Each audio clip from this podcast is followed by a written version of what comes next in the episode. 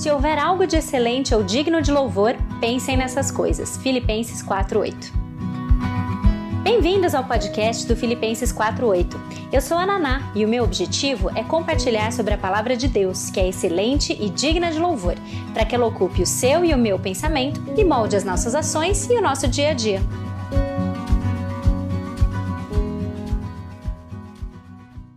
Sem dúvida nenhuma, Deus é poderoso para usar meios extraordinários para se revelar para nós, mas nós não devemos esperar por eles e nem colocá-los acima da sua palavra, que nós já temos na Bíblia. Esse é o quinto episódio da série de devocionais sobre a vontade de Deus e hoje o assunto é como Deus nos orienta. Vamos lá então, gente, vamos para o nosso assunto, porque hoje é um dia especial aqui de, de transição, como a gente já tinha falado uh, na semana passada que a gente ia fazer. Então vamos lá. Deus nos orienta nas nossas decisões. Isso é importante da gente já começar falando, diferente dos outros episódios em que eu faço toda uma revisão do que já teve, revisão de conteúdo, etc. Como na semana passada a gente também terminou, episódio 4, se você ainda não ouviu, ouve lá. A gente também fez toda uma revisão que nos leva para o fato de que é, onde nós estamos agora, né? Ok, eu entendi, não posso ficar, não, não, não, não é sábio, não é bíblico eu ficar correndo atrás de uma revelação específica, de uma direção específica para minha vida. Já entendi que isso me cansa, que isso me torna passivo, etc, etc. Mas eu ainda tenho decisões para tomar. E aí a gente vai começar a ver hoje, então, são dois episódios tratando sobre esse assunto, hoje parte 1. Um. Uh, vamos começar a ver então que Deus nos orienta nas nossas decisões. Abra sua Bíblia, se você pode, se você está com ela perto aí, em Hebreus, capítulo 1, versículos 1 e 2. A gente vai ver um pouquinho mais do que só esses dois também hoje, mas pare só para este momento nos versículos 1 e 2. Hebreus 1, 1 e 2. Olha só o que está escrito ali. Há muito tempo, Deus falou muitas vezes e de várias maneiras aos nossos antepassados por meio dos profetas mas nestes últimos dias falou-nos por meio do Filho, a quem constituiu herdeiro de todas as coisas e por meio de quem fez o universo. Esses dois versículos, quando você considera Hebreus inteiro, nos revela algo muito importante sobre a forma como Deus orienta o seu povo nestes últimos dias.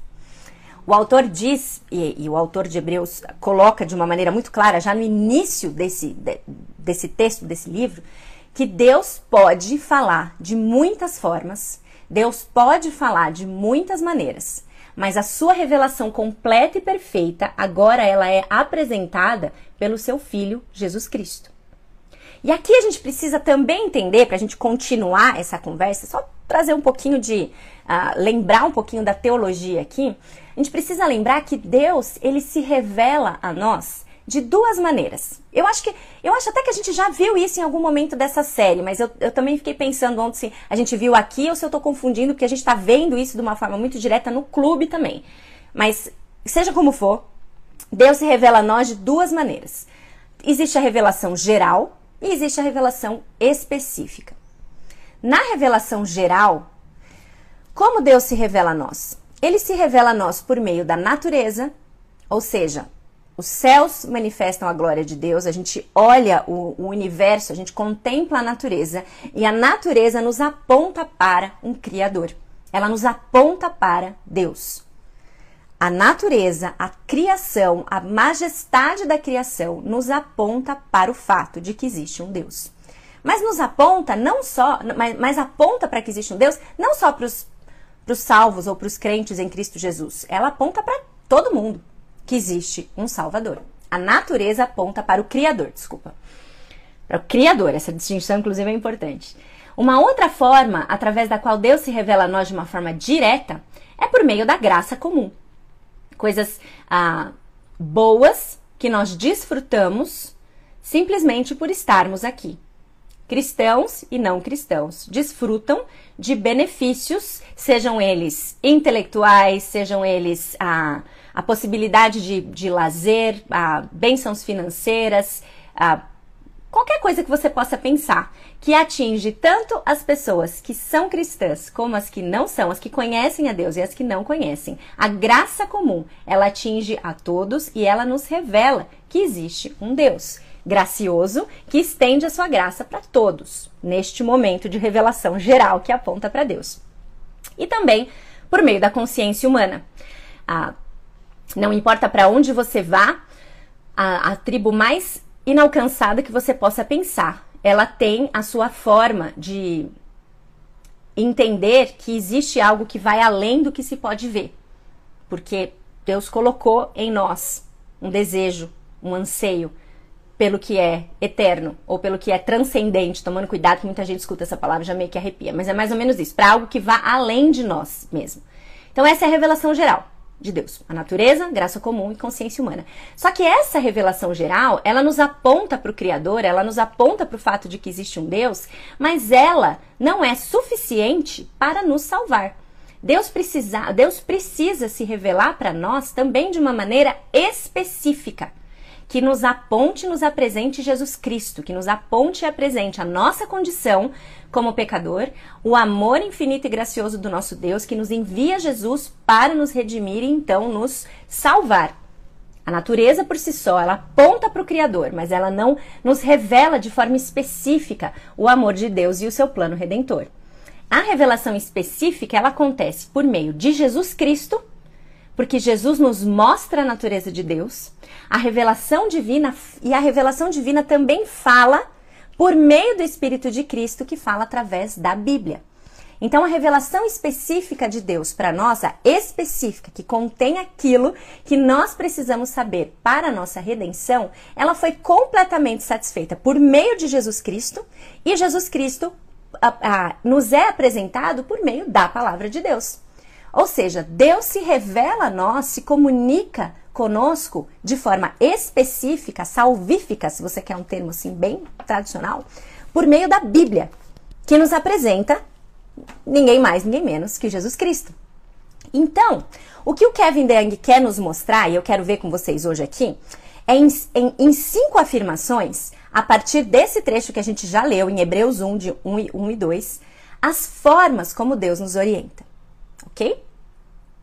Cinco maneiras, então a partir de Hebreus 1, 1 e 2. Primeira maneira, Deus nos orienta. Como Deus nos orienta? Deus nos orienta por meio da sua providência invisível. A sua providência invisível a cada momento é um, uma prova, uma manifestação da orientação de Deus na nossa vida. Isso é uma outra forma de dizer o que está escrito lá em Efésios 1:11, que diz que Deus faz todas as coisas conforme o conselho da sua vontade. E isso a gente também já falou um pouquinho quando a gente falou de vontade decretiva. É o mesmo que dizer que nada foge do controle soberano de Deus. Nada. Nada foge do controle soberano de Deus. Você não está onde você está por acaso. Você trabalha com quem você trabalha por uma razão. Você trabalha onde você trabalha por uma razão. Você casou com quem você casou por um motivo. Você tem o chefe que você tem por um motivo. Você enfrentou perrengues indescritíveis em 2021, em 2020, em 2022, seja o ano que for, ou todos eles, por um motivo. Ou, ou hoje mesmo está enfrentando, por um motivo. Em tudo, tudo, tudo mesmo. A mão invisível da providência divina está orientando a sua vida, a minha vida, a nossa vida com amor. Uma orientação detalhada, mas uma orientação nos bastidores. Nos bastidores. Às vezes, nós ouvimos que Deus nos orienta e, e a partir disso nós prontamente imaginamos o quê? Sonhos, ou então uma conversinha aqui ao pé do ouvido, mas reconhecer que tudo que acontece na nossa vida a todo instante é manifestação da providência divina, nos tornaria menos ansiosos, menos ansiosos por receber esse tipo de revelação especial que a gente tanto deseja receber às vezes. Deus nos orienta por meio da sua providência. Providência divina. Segunda afirmação importante. Deus pode falar com seu povo Ainda estou em Hebreus 1, 1 e 2. Deus pode falar com seu povo de muitas maneiras diferentes e orientar o povo com cooperação consciente. O que, que é isso? Não entendi. A primeira maneira, que eu acabei de falar, da providência invisível, ela é uma maneira que a gente normalmente reconhece, percebe, vê a orientação de Deus de uma forma retrospectiva. Como assim? Ah, na hora, a gente não entende o que aconteceu, na hora a gente não entende nada, mas depois de um tempo, muitas vezes a gente olha para trás e entende os motivos pelos quais tais e tais desdobramentos aconteceram. Existe uma música que eu gosto muito, eu gosto tanto que ela foi parar na epígrafe da minha tese de, de livre docência, que é uma música, inclusive, Deus na sua providência deixou essa música estar ali na epígrafe, porque quando eu prestei o concurso, se você lembra, uh, eu precisava muito lembrar do cuidado da providência de Deus uh, de uma forma que mesmo quando a gente não consegue ver ou entender, ela está presente. É uma música chamada Tapeceiro, Uh, quem conhece? Acho que a maioria aqui deve conhecer. A música diz mais ou menos o seguinte: ela foi escrita pelo Estênio Marcos, ele também, você encontra a versão do Estênio Marcos no Spotify, mas quem, acredito eu, que popularizou a música foi numa versão que João Alexandre cantou. Tapeceiro, Tapeceiro, grande artista. Acho que o Leonardo Gonçalves também canta, você também acha a versão dele no Spotify. Tapeceiro, grande artista, vai fazendo o seu trabalho, incansável, paciente no seu tear. Tapeceiro não se engana, Sabe o fim desde o começo. Traça voltas, mil desvios sem perder o fio. Minha vida é uma obra de tapeçaria. É tecida de cores alegres e vivas, que fazem contraste no meio das cores nubladas e tristes. Se você olha do avesso, nem imagina o desfecho. Mas no fim das contas, tudo se explica, tudo se encaixa, tudo coopera para o meu bem. Quando se vê pelo lado certo, muda-se logo a expressão do rosto obra de arte para honra e glória do tapeceiro. Quando se vê pelo lado certo, todas as cores da minha vida dignificam a Jesus Cristo, o tapeceiro. Essa música é maravilhosa, maravilhosa. Essa é a providência invisível de Deus a cada momento. A gente percebe depois. Quando a gente vê a obra de tapeçaria, quando a gente vê o quadro maior, a obra pronta, ou mesmo que a gente ainda não veja a obra pronta, quando a gente minimamente se afasta, porque dá o, eu falo que é dar o zoom out de uma situação, e a gente vê o que está sendo montado ali. Essa é a providência invisível de Deus. Mas aqui, nessa segunda afirmação, a, a gente está falando de um tipo diferente de orientação. Não a obra invisível do tapeceiro na sua providência, mas a voz de Deus que se comunica conosco e nos dirige por meio da nossa cooperação consciente. Como assim? Ainda não estou entendendo. Hebreus 1 afirma para nós, veja de novo, que Deus falou conosco, falou com o povo de muitas maneiras. Há muito tempo, Deus falou muitas vezes e de várias maneiras aos nossos antepassados por meio dos profetas. Está escrito em Hebreus 1:1. E é fato. É fato, a gente não pode negar isso. Deus usou uma mula, Deus usou uma sarça ardente, Deus usou anjos, Deus usou, usou sonhos escritas na parede. Deus é capaz de orientar e se comunicar com o povo de várias maneiras. Isso é verdade. Negar que isso é verdade é negar tudo o que já aconteceu na Bíblia. Porém, a gente caminha para a terceira afirmação, que nada mais é que a continuação do versículo. Porém, nestes últimos dias, Deus falou conosco por meio do seu filho. Lembre-se de uma coisa aqui. A gente está vendo cada uma dessas afirmações a partir de um trecho de nenhum lugar que não seja Hebreus, nesse momento. Hebreus, gente, é um livro fascinante. Fascinante. É uma defesa extensa da superioridade de Jesus Cristo. Jesus é melhor. Essa é a essência de Hebreus. E aqui eu quero fazer um parênteses para você que vai na conferência do PV Caldas, Mulheres, agora no feriado de 1 de maio. Isso é um spoiler, é disso que nós vamos falar lá. Jesus Cristo é melhor. Esse é o tema principal de Hebreus. Jesus é melhor que os anjos, Jesus é melhor que os sacerdotes, melhor que sacrifícios, melhor do que qualquer outra forma de revelação. Jesus é melhor. E nesses últimos dias, Deus falou conosco por meio do seu Filho. Deus se revelou a nós, a sua revelação específica veio de forma definitiva, cumprida em Jesus. Sim, Deus pode se comunicar com seu povo de várias maneiras. Porém, nestes últimos dias, e esses últimos dias começaram na cruz, seguiu-se a ressurreição e também o Pentecostes, Deus falou conosco por meio da sua revelação suprema, a melhor, a definitiva revelação: Jesus Cristo. Naná, na prática, o que, que isso significa? significa o versículo 3 de Hebreus 1. Veja só. Hebreus 1:3 diz o seguinte: o filho é o resplendor da glória de Deus e a expressão exata do seu ser, sustentando todas as coisas por sua palavra poderosa. Deus nos mostra a sua própria pessoa, o seu próprio caráter na face de Cristo. Isso é o que significa. Pensar que Jesus, nesses últimos dias, se revelou a nós por meio de Jesus Cristo. Significa que a salvação foi realizada plenamente por meio de Jesus Cristo. Que o juízo de Deus contra o pecado pode ser visto no julgamento que Jesus Cristo recebeu em nosso lugar. Significa que a cruz fala, ou melhor, a cruz grita sobre a misericórdia de Deus pelos pecadores. E significa também que a palavra de Deus nos fala agora de forma centrada em Jesus. A palavra que Deus nos fala está agora centrada em Jesus.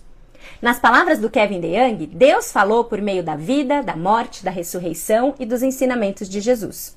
E Deus falou por meio dos apóstolos e dos seus associados que foram encarregados de dar testemunhos de Jesus. Jesus é a revelação final e completa de quem é o Pai. Jesus é melhor. A sua definição, a sua revelação é melhor e ela é definitiva. E aí a gente vai para a quarta afirmação. Deus continua falando conosco pelo seu Filho, por meio do seu Espírito, na Bíblia. Deus continua falando conosco hoje, por Jesus, por meio do Espírito Santo, na Bíblia.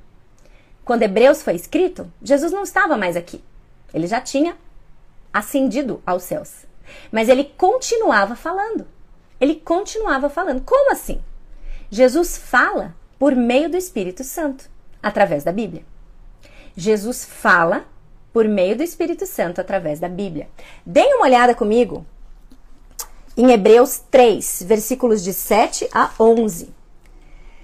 Hebreus 3, de 7 a 11, vai dizer o seguinte, e aqui, se você puder abrir sua Bíblia, eu encorajo você a abrir, porque você vai descobrir uma coisa que talvez chame a sua atenção. Olha só, Hebreus 3, de 7 a 11. Assim, Olha o comecinho. Assim como diz o Espírito Santo. Hoje, se vocês ouvirem a sua voz, não endureçam o coração, como na rebelião durante o tempo da provação no deserto, onde seus antepassados me tentaram pondo-me à prova, apesar de durante 40 anos terem visto o que eu fiz. Por isso fiquei irado contra aquela geração e disse: O seu coração está sempre se desviando, e eles não reconheceram os meus caminhos. Assim jurei na minha ira: jamais entrarão no meu descanso. Percebeu que o trecho, esse trecho que eu acabei de ler, ele começa dizendo, como diz o Espírito Santo? Percebeu isso? Agora vai comigo, põe o dedo, deixa o dedo aí, como dizem os pregadores, né, quando fazem a gente passear na Bíblia. Deixa o dedo aí em Hebreus e vai comigo lá para o Salmo 95. Tá aqui já. Salmo 95, versículos de 7 a 11. Dá uma olhada. Salmo 95, de 7 a 11. Pois ele é o nosso Deus, e nós somos o povo do seu pastoreio, o rebanho que ele conduz. Hoje, se vocês ouvirem a sua voz, não endureçam o coração, como em Meribá, como aquele dia em Massá no deserto, onde seus antepassados me tentaram, pondo-me à prova, apesar de terem visto o que eu fiz. Desculpa. Durante 40 anos, fiquei irado contra aquela geração e disse: Eles são um povo de coração ingrato, não reconheceram os meus caminhos. Por isso jurei na minha ira: jamais entrarão no meu descanso. Percebe que é a mesma coisa? Que em Hebreus capítulo 3, o que está acontecendo é que a Bíblia está sendo citada. E a Bíblia está sendo citado, Salmo 95 está sendo citado aqui em Hebreus, precedido pela frase: Como diz o Espírito Santo? Escrita mil anos antes, a Bíblia aqui é citada como sendo a voz do Espírito Santo. Mil anos antes, ou em 2022, a Bíblia não é letra morta. Deus não apenas falou nas Escrituras, ele continua falando por meio dela. Ele continua falando por meio da Bíblia, por meio das Escrituras.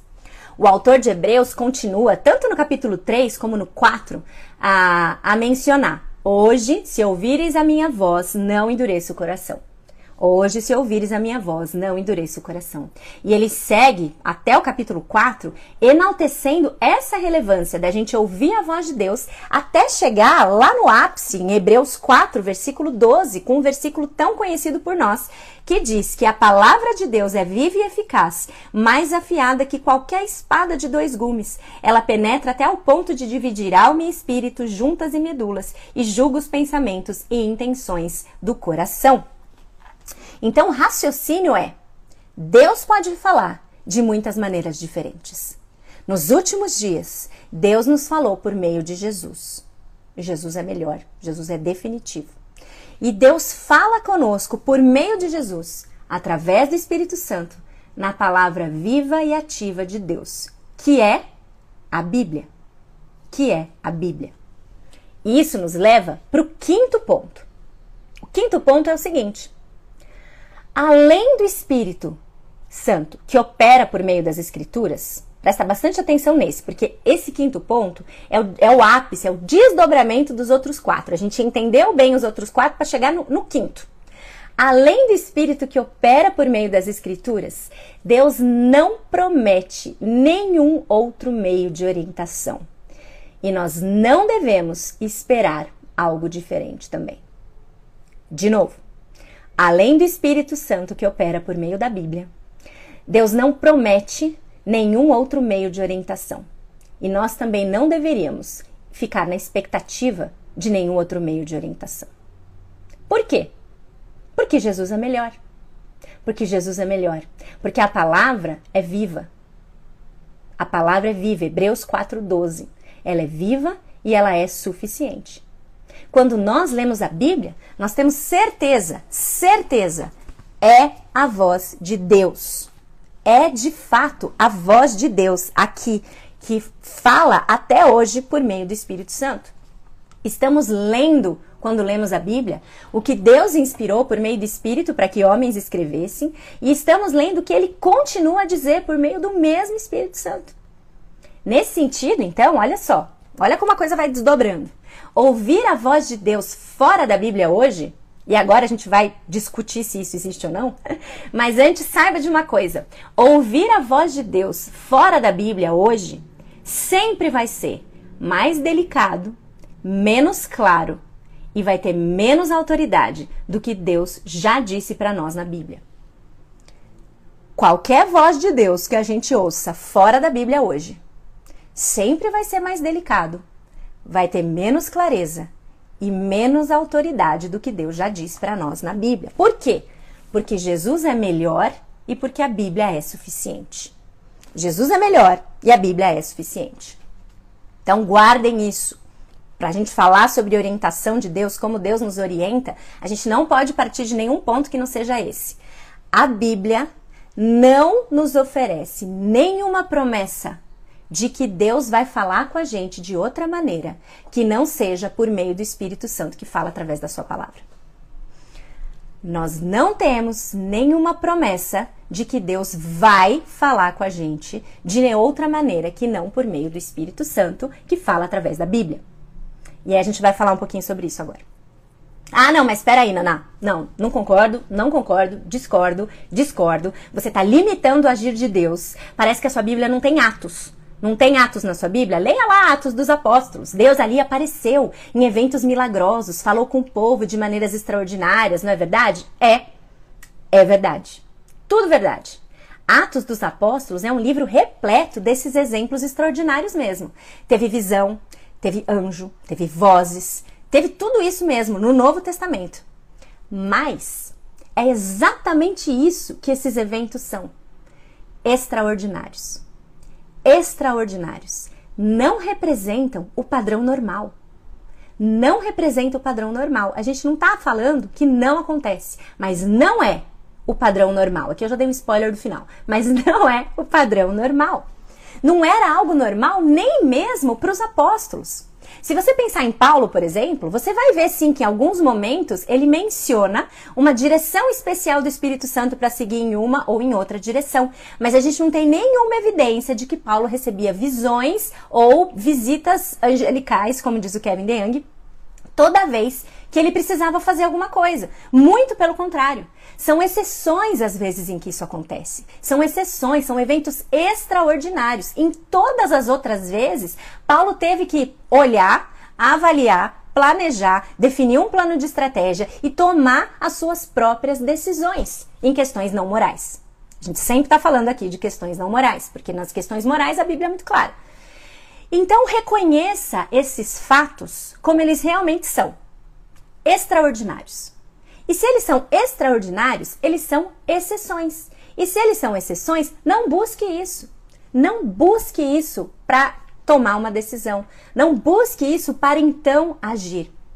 Sem dúvida nenhuma, Deus é poderoso para usar meios extraordinários para se revelar para nós. Mas a gente não deve esperar por eles e nem colocar esses eventos acima da sua palavra que nós já temos na Bíblia. Não espere por eles. Não espere por eles. Deus é poderoso? É. Ele pode se revelar de forma extraordinária? Pode. Mas a gente não deve ficar esperando por eles e nem colocá-los acima da Bíblia. O que está na Bíblia é a orientação que eu preciso para seguir e tomar decisões. Olha só o que o Kevin DeYoung coloca na página 44. página 44 do livrinho aqui. Veja só o que ele escreve. Deus pode nos orientar dessa forma extraordinária em casos raros, mas não devemos esperar que ele o faça. Não temos um único registro no Novo Testamento de uma pessoa querendo ouvir que Deus lhe diga o que deve fazer. Paulo nunca pediu palavras especiais de conhecimento referentes ao seu futuro. Ele parece muito preocupado em conhecer e obedecer à vontade moral de Deus. Mas quando ele chega numa encruzilhada em seu caminho, a hesitação e o apelo a Deus para saber por onde seguir parecem ser algo completamente estranho para este apóstolo. Bruce Walsh, como estudioso do Antigo Testamento, resume bem as evidências bíblicas. Presta atenção nisso aqui. Sempre que tirar a Bíblia do seu contexto, você destrói a palavra de Deus. É por isso que você não pode pegar casos de revelação especial e torná-los normativos para a experiência cristã. Quando experimentou uma revelação especial, vendo a visão de um homem chamando para a Macedônia, Paulo obedeceu. Mas a revelação especial de Deus era uma experiência rara e singular até mesmo para Paulo. Não podemos tomar circunstâncias especiais e transformá-las em norma para viver a nossa vida. A revelação especial para orientação não era experiência apostólica normal. E quando era recebida, por Paulo, por Felipe, por Pedro, deitado no seu telhado. Ela não havia sido pedida. Ela não havia sido pedida. A revelação especial vinha em momentos em que Deus queria guiá-los de modo diferente daquele em que seu povo faz escolhas. Por um lado, precisamos afirmar que Deus ainda pode conceder visões ou falar de modo extraordinário mas não o faz jamais de modo que acrescente ou contradiga as escrituras.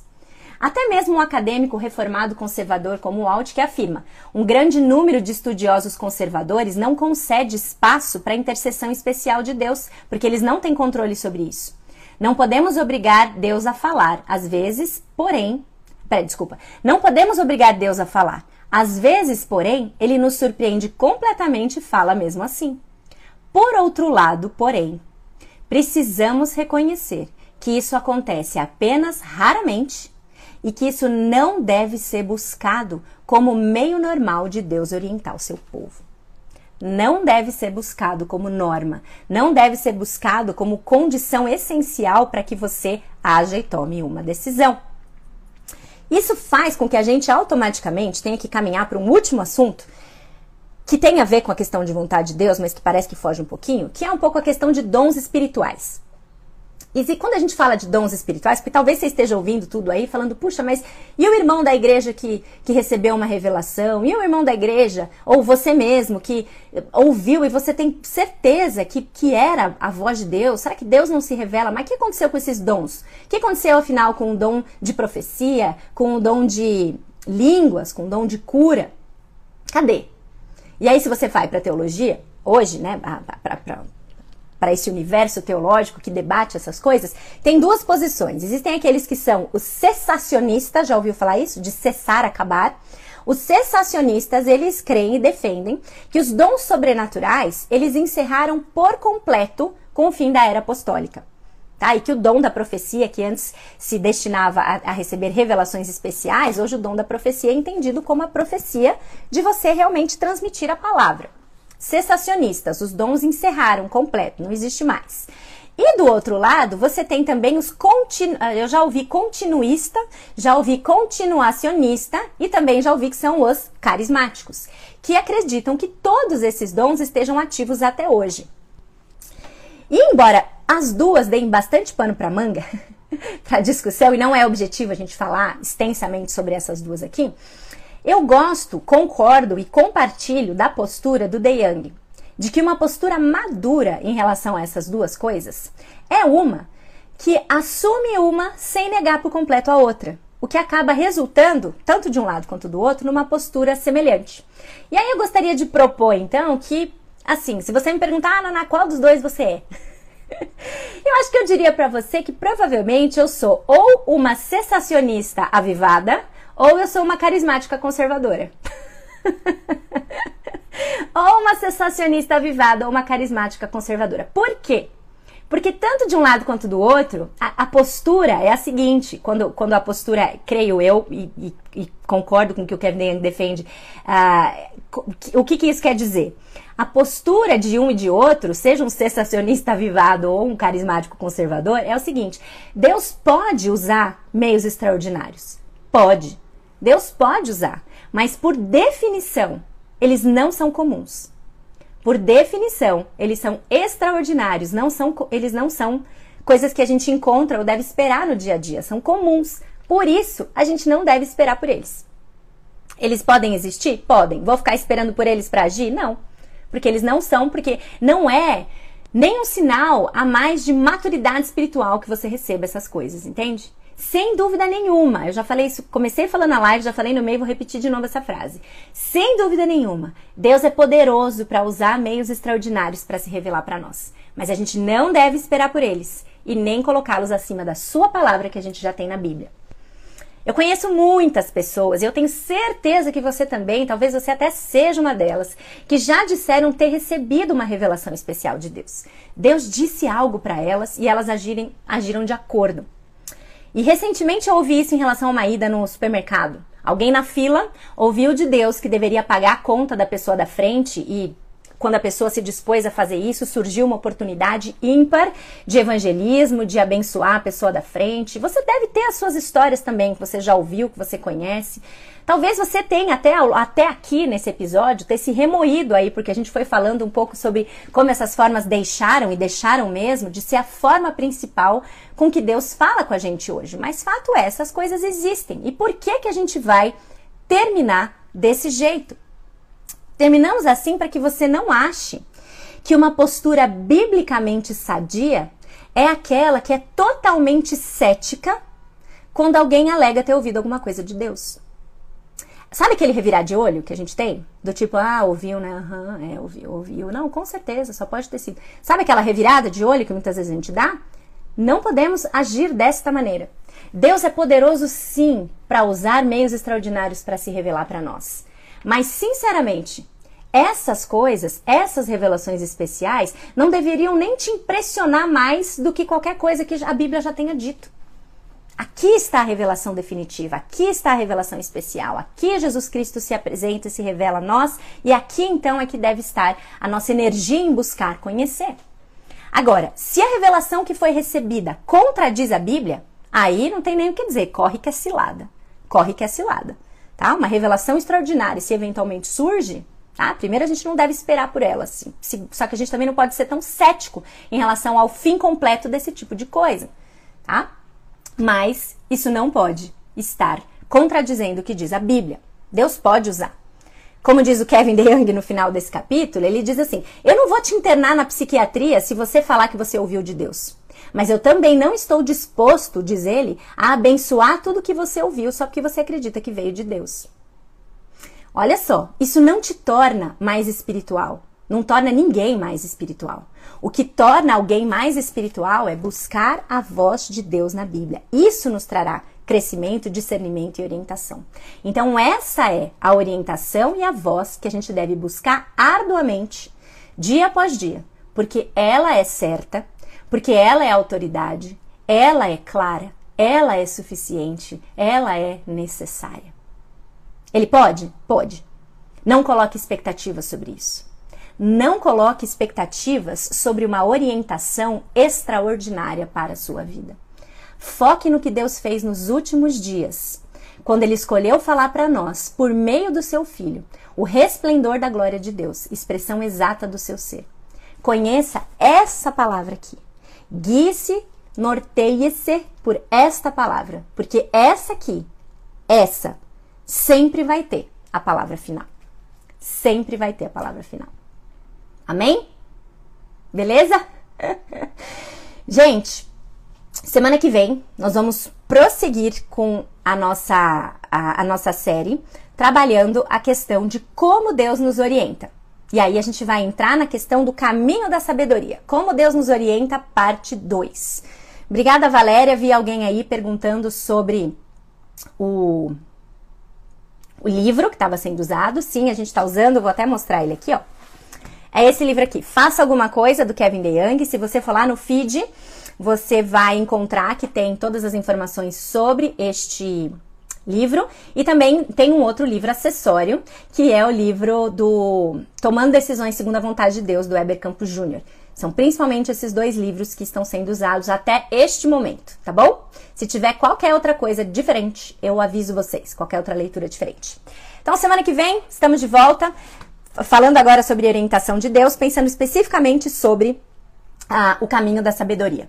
Um beijo para vocês, até semana que vem. Tchau, tchau.